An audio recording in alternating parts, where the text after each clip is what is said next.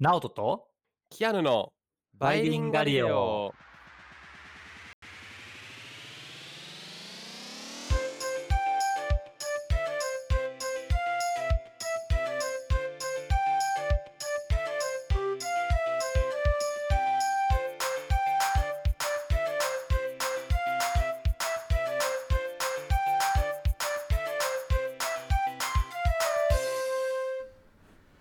はい、バイリンガリオです。チャンネル登録よろしくお願いします。お願いします。Hello everyone。はい。冬になりましたね。フリ冬？ーフリーあ、冬？冬そうね。冬ね。はい。そう、寒くなって。まあ、いろいろ、そう、最近ね、あの、もうちょちょうどこれ配信してる頃には選挙は終わってるけど、最近選挙とかも近くて。で、はいはいあの、バイリンガリオではね、地球科学とか地球環境の話がまあ割と多いと思うんやけど僕自身も最近結構環境について勉強してて、あの特になんだろう CO2 排出とかエネルギーとかも昔からエネルギーが好きやったから、について結構勉強してるんやけど、まずなんかねいろいろ調べてると、まあ、環境保護のために結構、まあ、個人、はい。個人個人とか市民ができることって結構あのなんだろう大きく分けて、まあ、3つぐらいしかないなっていうのを最近思って。へえ、はい。で1つ目があの、まあ、消費者として環境にいいものを選ぶ。うん。で2つ目は、まあ、会社のなんか従業員とか雇用主として自社に自社が環境にいいいいチョイスするようになんか働きかける。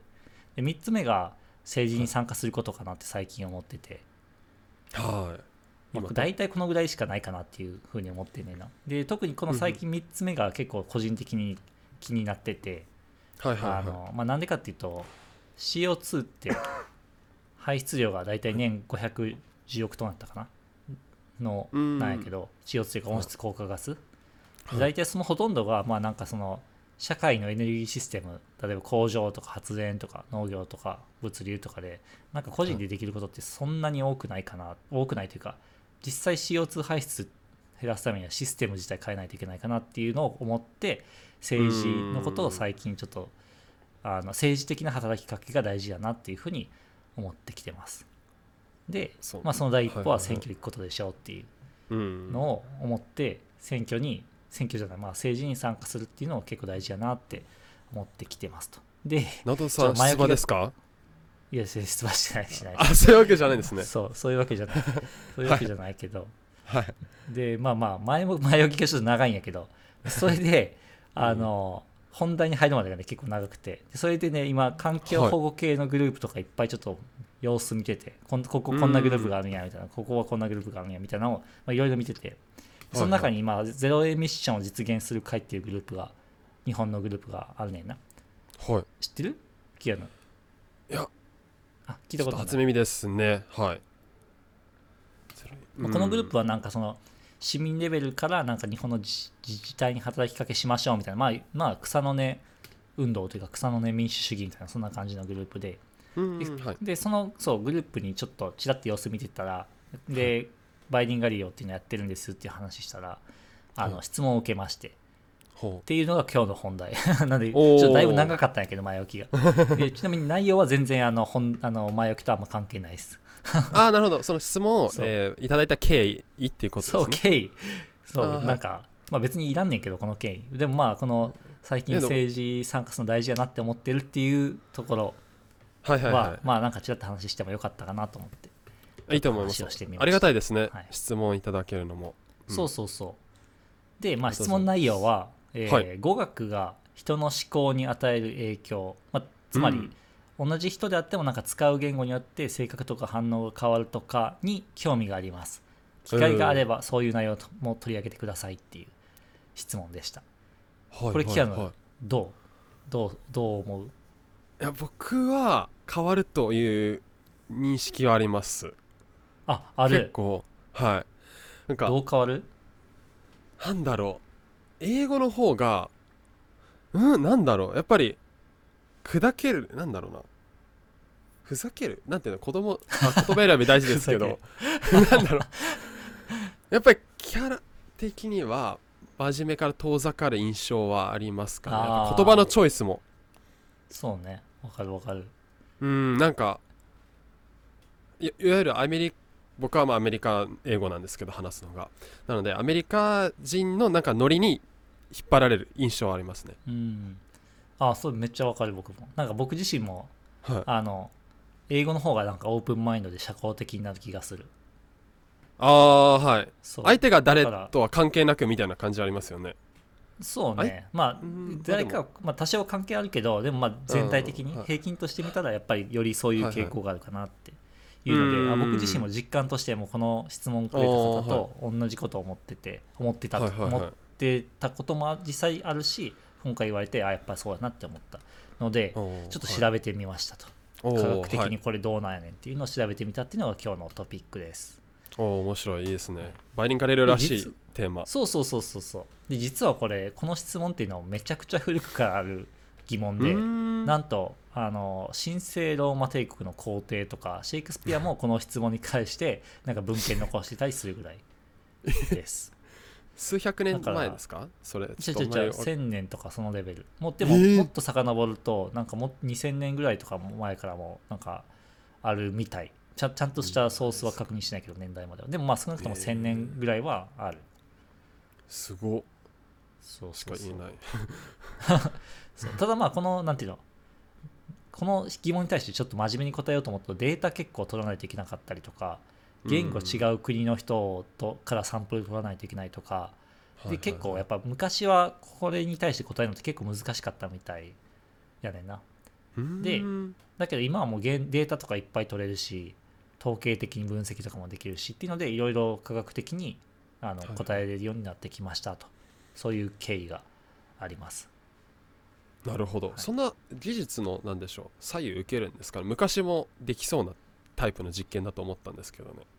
まあ単純にあれじゃないなんかいろんな言語の人を集めてサンプル取ってでしようとするとなんだろう。まああの昔っていうのはあの、まあ、僕1000年前の話してるんやけどね。ーあーそう。あ そうそうそう。そういうことです1000年前とかは難しいかもねっていう話。それはあれですよね。船でこう海峡を渡ってあのなんだろう。国をんなんだろう。いろんなところ行ってデータ取るって考えるとそれは飛行機とか考えるまあ、ヨーロッパとかだといろんな国混ざってるけどでもまあやっぱ近い国同士よりは遠い国でデータ分析した方が多分比較した方が多分より違いが出る気がするやん。だって近い国同士ってやっぱお互いの言語に影響を受けるからおそらく。そうですね。境目がなさそう。そうそう比較的。より少なそうな気がするから。で、うん。まあそういうので最近すごいあの古い質問やけどいまだにこのなんか取り扱われるというような面白い疑問らしいですね。で、まあ、それを、まあ、そうあのどういうじゃあ影響あるかっていうのをまとめると、まあ、大体大きく分けて2つあって1つ目は、はいえっと、使う言語によって同じ現象を見ても認知の仕方が変わりますよと、うーんまあ、語学によってね。で2つ目は、えっと、使う言語によって認知の仕方が変わってだから記憶の仕方とか考え方とかも変わりますよっていう。まあつまり認知が変わるのが1つ目。2つ目がそのその人自身が変わるみたいな。うーん。はいはい。そこは別物なんですね。はい。そうそう。でこの特にこの2つ目っていうのはサピア・ウォーフの仮説っていう名前がついてて確か20世紀のアメリカの言語学者だったような気がするけど。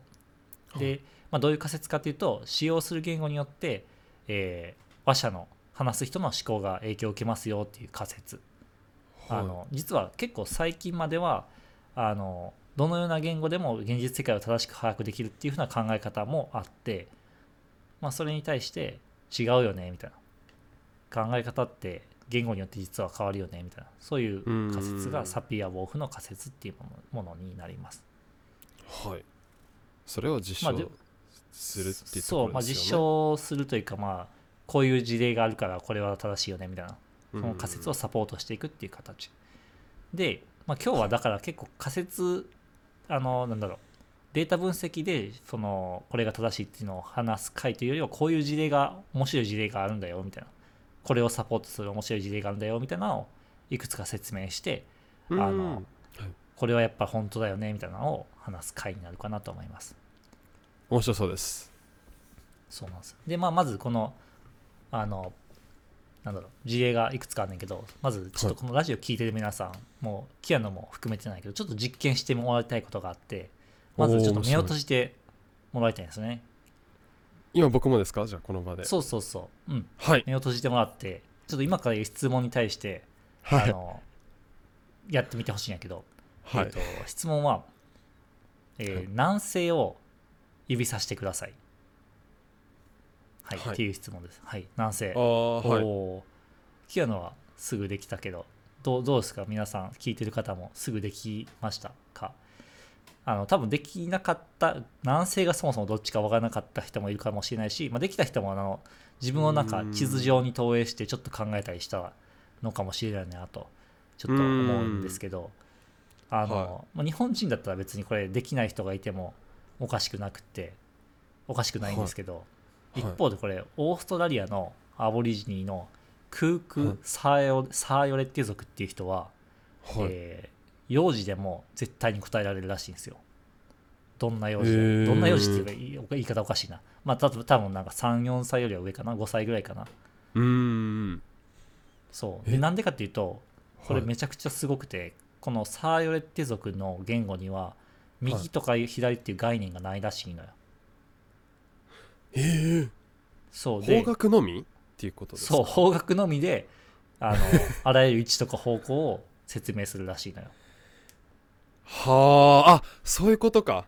だからそうそう。ああ右じゃなくだからてうんうんはい。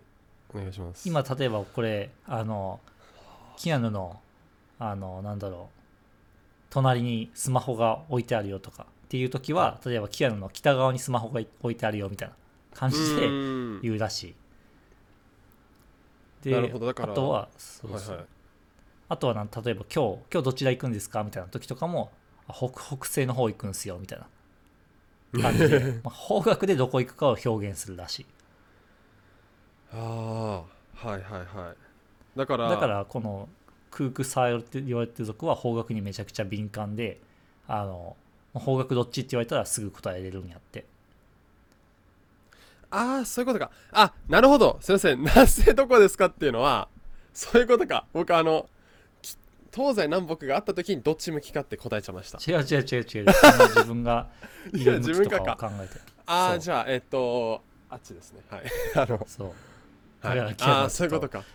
ま間違い間違い間違ってたわけですね。間違えました。はい。そうえー、っていう感じで。だからあの自分の中心にして北側とかわけわからんから。それは あれやけど。そう。でもあんかその自分がどっち向いてるかを、まあ、認識してるのか分からんけど、まあ、方角に方角が自分のなんだろうライフスタイルじゃないけどもういろんなところに密接に関係してるという民族らしいね。いや自宅だったら、まあ、分かると思うんですよ。特にアパートだったらあのね南向きの窓って多いじゃないですか。とかあのベランダがあるのは基本南側みたいな。もしくは東西向きだと思うんですけど出かけてたらもう分かんないですね。駅でも分かんないです。しかもさうん。しかもさ、キアヌの北側に財布置いてるよとか言われてもさ、あってなるよね。北側の財布ってどっちやねんみたいな。出かけてたりしたらさ。曇りの日厳しいですね。曇りの日、あ、太陽で判断してるのね、キアヌは。もうはい。一番信頼しやすいと思います。えー僕も全部ね Google マップに自分を置いて日々生きてるからなんかああはい。そう今どっち向きとかだいたい Google マップに自分を置いてるイメージをしイメージをしてるかな。ああはい。え Google マップでこう北を上にする見方と自分が向いてる方向を上にする見方切り替えられるじゃないですか。でもそんなんこそんなことしたらもうパニックになるよ。校舎みたいなことしたら。あ本当ですか？うん。もうより余計わからなくなる。もう普通にあの常に北は上にしてほしい。へえあ違いますねそこ。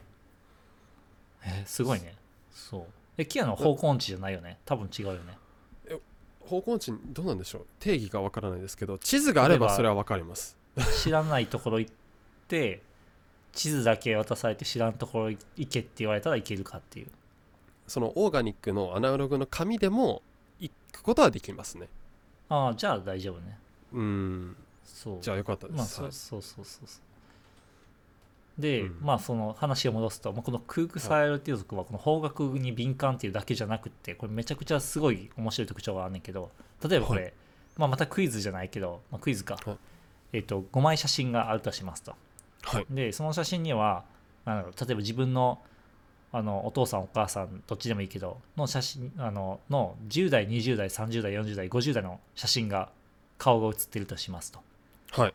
でこれがなんか机の上になんか適当にバサってランダムでやった時5枚の写真を10代20代30代40代50代の順に並べてくださいって言われたら、はい。平野ならどういう向きで並べますか？向きっていうかどういう順番に並べますか？はい。左から右ですね。ああそうそう。それは普通に10あの英語圏の人とか今、まあ、現代日本人とかは多分そうやと思うけど、もしかしたら古い日本人とかだと右から左に並べるかもしれないしあとはあのアラビア語とかヘブライ語を話す人も右から左に並べる傾向があるらしいですね。はいはいはいでじゃあこのクークサエヨレッテ族どうやって並べるかっていうと、はいえーちょっとどうやって並べるかちょっと考えてみてこれ3つヒント出すね。1つ目は、えー彼らが南を向いてるときは左から右へ並べますと。はいで 今度彼ら北向いてるときは右から左に並べます。ああはい。で東に向いてるときは奥から手前に並べます。ああはいはいはい。なるほどなるほど。そう。さて西。どういう順番で並べてるでしょう？なので太陽が進む順みたいなことですか？東からそう昇ってそうそうそ西みたいう。な正解正解。そう。東から西に並べるんやって、うーんそう。だから 不思議よね。だから右とか左っていう概念がないけどとりあえずなんか東から西がなんかその正の方角というかなんかその時間時間軸じゃないけどなんていうの？こういう順番に並べてって言われたら東から西に並べるんやって。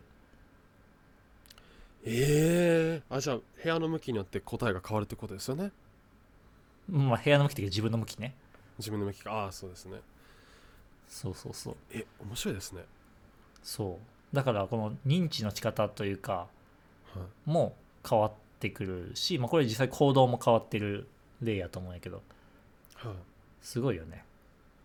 えー、それはこうやっぱ生活の上でそれがひなんだろう必要というか彼らの生活スタイルでは理にかなってるんですかね？右左よりも。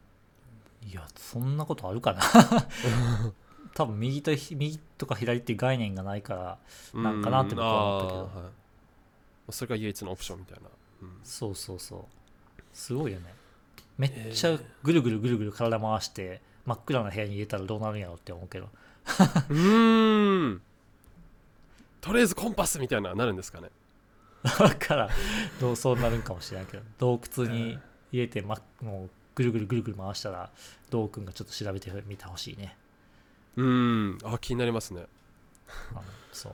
っていう感じで。まあそんな感じでこうこういうのもあるし。あともう一つ面白いのがなんはか言語によってまあこれ今の言語によってあのの例やけど、まあ、ちょっと珍しい民族の例やけどもうちょっとあのメジャーな言語で言うと例えばこれあのこれランカスター大学の、えー言語学者の先生の研究なんやけどはいあの同じ写真を見てどう捉えるかっていう研究で、えー、と被験者にこのなんか自動車の方向に向かって人が歩いている動画を見せましたと。でその様子をなんか言語で、あのどういう動画でしたかみたいな説明してもらうと英語をしゃべる人の多くは、まあ、人が歩いている動画ですって答えると。うん。で一方でドイツ語を母国語とする人は自動車に向かって歩いている人っていうふうに答えるケースがまあ非常に多かったということらしいですね。で主語が変わるみたいな？うん、違う違う。ドイツ語を目的、あ母母国語にする人は、その人の、人が何してるかじゃなくだけじゃなくて、その目的も一緒になんか描画する、描描写じゃないあうーんの説明する傾向があるらしいね。で、それはなんかドイツ語の特性によるんじゃないかみたいな、そういう研究ですね。えー、説明の仕方がそうそうからそう。でやっぱりなんか、はいはい。日本語とかってさ、死語省略するけどさ、英語は死語省略しないみたいな感じで、うん。で英語って多分誰がやるとかめちゃくちゃあの興味あるというかうん。注目してるかなと思う、例えばなんか骨折ってん今日みたいな感じの時とかさ英語やったら I broke my arm って絶対言うやん。I って絶対つけるやん、うん broke はい。my arm とかやったら誰がってなるよね、なりますね。はい。そうそうって感じでまあ英語はそういう主語っていうか誰がやったかに多分すごい注目するけど、ドイツ語はあのそれに加えて目的語あ目的についてもなんか注目してるらしいというので、まあ、つまりだからドイツ語を話す人はその人がいどういうことしてたかっていう目的をまあより長くして記憶してる可能性があるよねとうんドイツ語を話す人はそういうのに興味があるから。っていうことで、まあ、その人の記憶までも話す言語によって変わってくるとういうんことですね。何をそそううですよね情報として留めとくかっていうことが変わるのかそうそうそう。そうなんですよ。面白い確かに英語の文章を日本語にこう Google とか翻訳にかけるとなんか私はあなたの何々をしましたってなんかすごいくどくなりますよねわかるわかる。なるなるなる。片方を削ってもいいのにみたいなは確かに確かに。い、はい、そうだね。まあ、英語は全部なんか愛とか、毎回文章で愛とか入っててもなんか違和感うないもんね。ん。そういうところですかね、うん、そうそうそう。っていうので、まあ結構非常に面白かったんやけど、あの、はい。このラジオまあバイリンガリオなんで、じゃあバイリンガルの人どうやねんっていう研究もあって、うんそう。例えばじゃあこれバイリンガルの人はドイツ語と英語を話す人はどうなんのっていうのすごい興味あるやん。ああります。そっか。今のところは。シングルリンガルですよね。モノモノリンガル？あモノリンガルか。そう。だけど、はい。バイリンガルの人はどうなるかっていうのが同じ実は同じ研究チームがやってて、お面白い。英語とドイツ語を話せる人にいくつか動画を見せましたと、はい。でその動画3つあってあの3種類動画があってまず1つ、人の目的がなんかよくわからない動画。なんかあるようなないようなみたいな。で2つ目が目的が明らかなもの。例えばうん。建物の入り口に入ろうとしているみたいなみたいなのとか、うん。鍵開けようとしているとか。はいはい。でもう一個は最後はもそもそもなんか目的に関するあの情報がないもの。なんかただ歩いてるだけとか本当に。どこどこに向かってとかっていう情報がないとか。っていう3つ見せましたと。でその動画に対して被験者に、えーこれは目的が明らかな動画ですか？そもそもあか、えー明らかではないですか？っていう2択で選んでもらいましたと。はいはい。でそれに対してどう答えるかっていう研究でで、まあ、うん。この研究のポイントは何かっていうと動画に動画が3種類あの曖昧なもの明らかなもの、えー情報がないものの3つあるのに回答2種類しかないところであのあいあの曖昧な目的が曖昧な動画に対してどう反応ししますかっていうのを見る研究。うーん。その結果英語を話す人は曖昧な行動の動画の場合目的は明らかじゃないっていうふうに言うことが多かったと。